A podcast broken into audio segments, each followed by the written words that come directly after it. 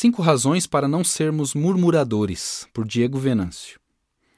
Imagino que você saiba bem do que trataremos, mas saiba que uma das coisas que Deus mais odeia é a murmuração.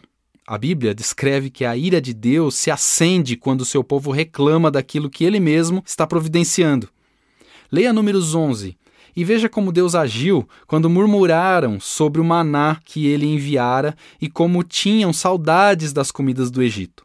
Outra coisa importante para tentarmos é que nós somos iguais àquele povo de Israel. Reclamamos daquilo que Deus nos tem dado, da condição em que ele nos colocou. Porém, o cristão verdadeiro vive em gratidão. Mesmo citando anteriormente o Antigo Testamento, vou me basear em Filipenses 2, buscando a orientação de Paulo no verso 14. Fazei todas as coisas sem queixas nem discórdias em outras versões, em vez de sem queixas, usa-se sem murmurações. Vejamos pelo menos cinco razões bíblicas para fugirmos desse espírito murmurador. Não devemos ser murmuradores porque murmurar é negar a providência de Deus. O versículo 13 nos afirma que Deus é quem opera em nós tanto o querer como o realizar, segundo a sua boa vontade. Este texto prova que Deus dirige cuidadosamente nossas ações segundo a sua boa vontade. A Confissão Batista de 1689, no capítulo 5, afirma o seguinte: Deus, o bom Criador de todas as coisas, em seu poder e sabedoria infinitos, mantém, dirige, dispõe de e governa todas as criaturas e coisas, desde as maiores até as mínimas, pela sua muito sábia e muito santa providência, para que cumpram com finalidade para a qual foram criadas. Isso é feito de acordo com a infalível presciência de Deus e o conselho livre e imutável da sua própria vontade, para o louvor da glória de sua sabedoria, poder, justiça, bondade infinita e misericórdia. A palavra providência, então, é essa organização perfeita de todas as coisas que Deus ordenou, de modo que não tira a liberdade do homem de fazer escolhas. Deus ordena todas as coisas e todas cumprirão a sua vontade. Porém, o homem é responsável por suas escolhas. Deus age sabiamente apesar dos erros dos homens e conduz tudo isso para o bem que ele determinou, sem excluir dos homens suas responsabilidades. O que quero dizer, afinal, é: a situação em que você se encontra foi preparada por Deus, na sua grande sabedoria.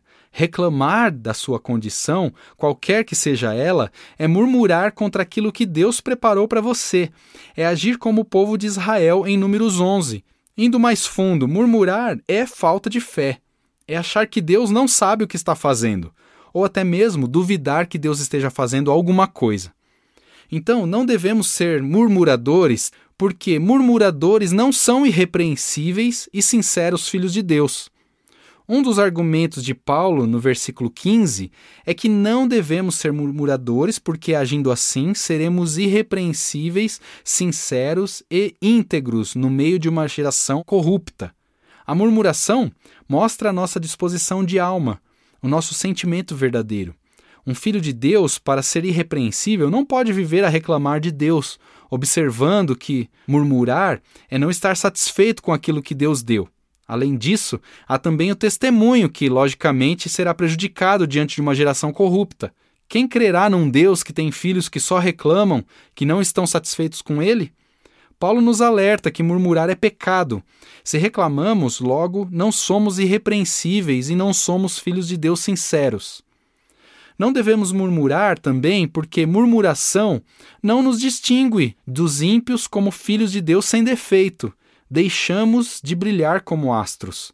Outra noção do versículo 15 é que devemos ser distinguidos da geração corrupta e ainda mais brilhar como astros no meio deles. Há quilômetros de distância entre deixar de murmurar e estar satisfeito em Deus. O texto fala contra a murmuração, que é o ato de dizer algo em tom de reclamação. Mas os filhos de Deus devem ter mais do que isso. Devem ter uma satisfação tal que afastem o desejo de reclamar para muito longe. Somente tendo satisfação em Deus, podemos brilhar como astros no mundo, mostrando que, mesmo em meio a dor e sofrimento, vale a pena sermos seus filhos, pois a nossa alma está repleta de alegria que vem do Pai. No mundo de trevas e corrupção, os filhos de Deus devem brilhar, ou melhor, mostrar que são realmente iluminados pela sua glória. E isso se apresenta, primeiramente, na satisfação que temos nas coisas de Deus e naquilo que Ele nos dá.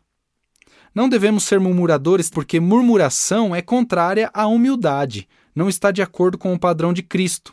Se somos murmuradores, colocamos-nos em posição de superioridade a que realmente temos.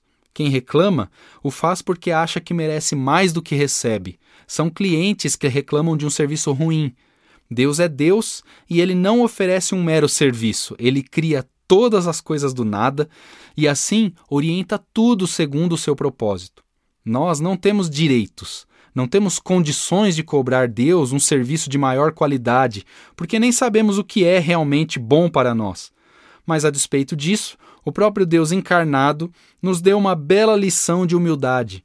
Ele sim poderia reclamar de ter deixado a sua glória para resgatar pecadores. No entanto, o versículo 5 diz sobre como Jesus Cristo veio ao mundo.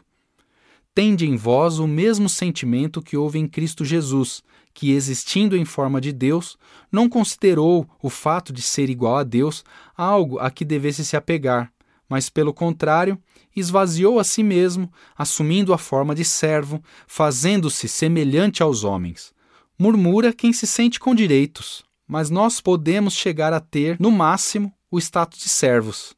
Não devemos ser murmuradores porque murmuração é resultado do egoísmo. Essa igreja dos Filipenses estava com muitos problemas de divisão, como podemos observar em Filipenses 4:2, onde Paulo pede que Evódia e Sintique entrem num acordo.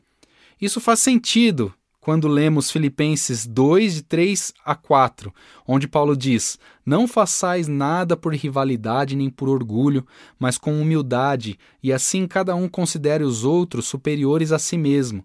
Cada um não se preocupe somente com o que é seu, mas também com o que é dos outros. Quem murmura falha em algumas questões importantes falha em ter rivalidade com outros, em invejar ou competir com outros, é orgulhoso, achando que suas questões são mais importantes que as de outras pessoas. Por isso, o conselho de Paulo é tão importante no sentido de não sermos murmuradores. Quem se preocupa com o que é do outro se compadece, tende a ser humilde, pois muitas vezes verá outras pessoas em situações piores. Tirar o foco da própria vida, das próprias necessidades, faz muito bem ao processo de deixar de ser murmurador. Uma característica básica do egoísta é que ele é um murmurador.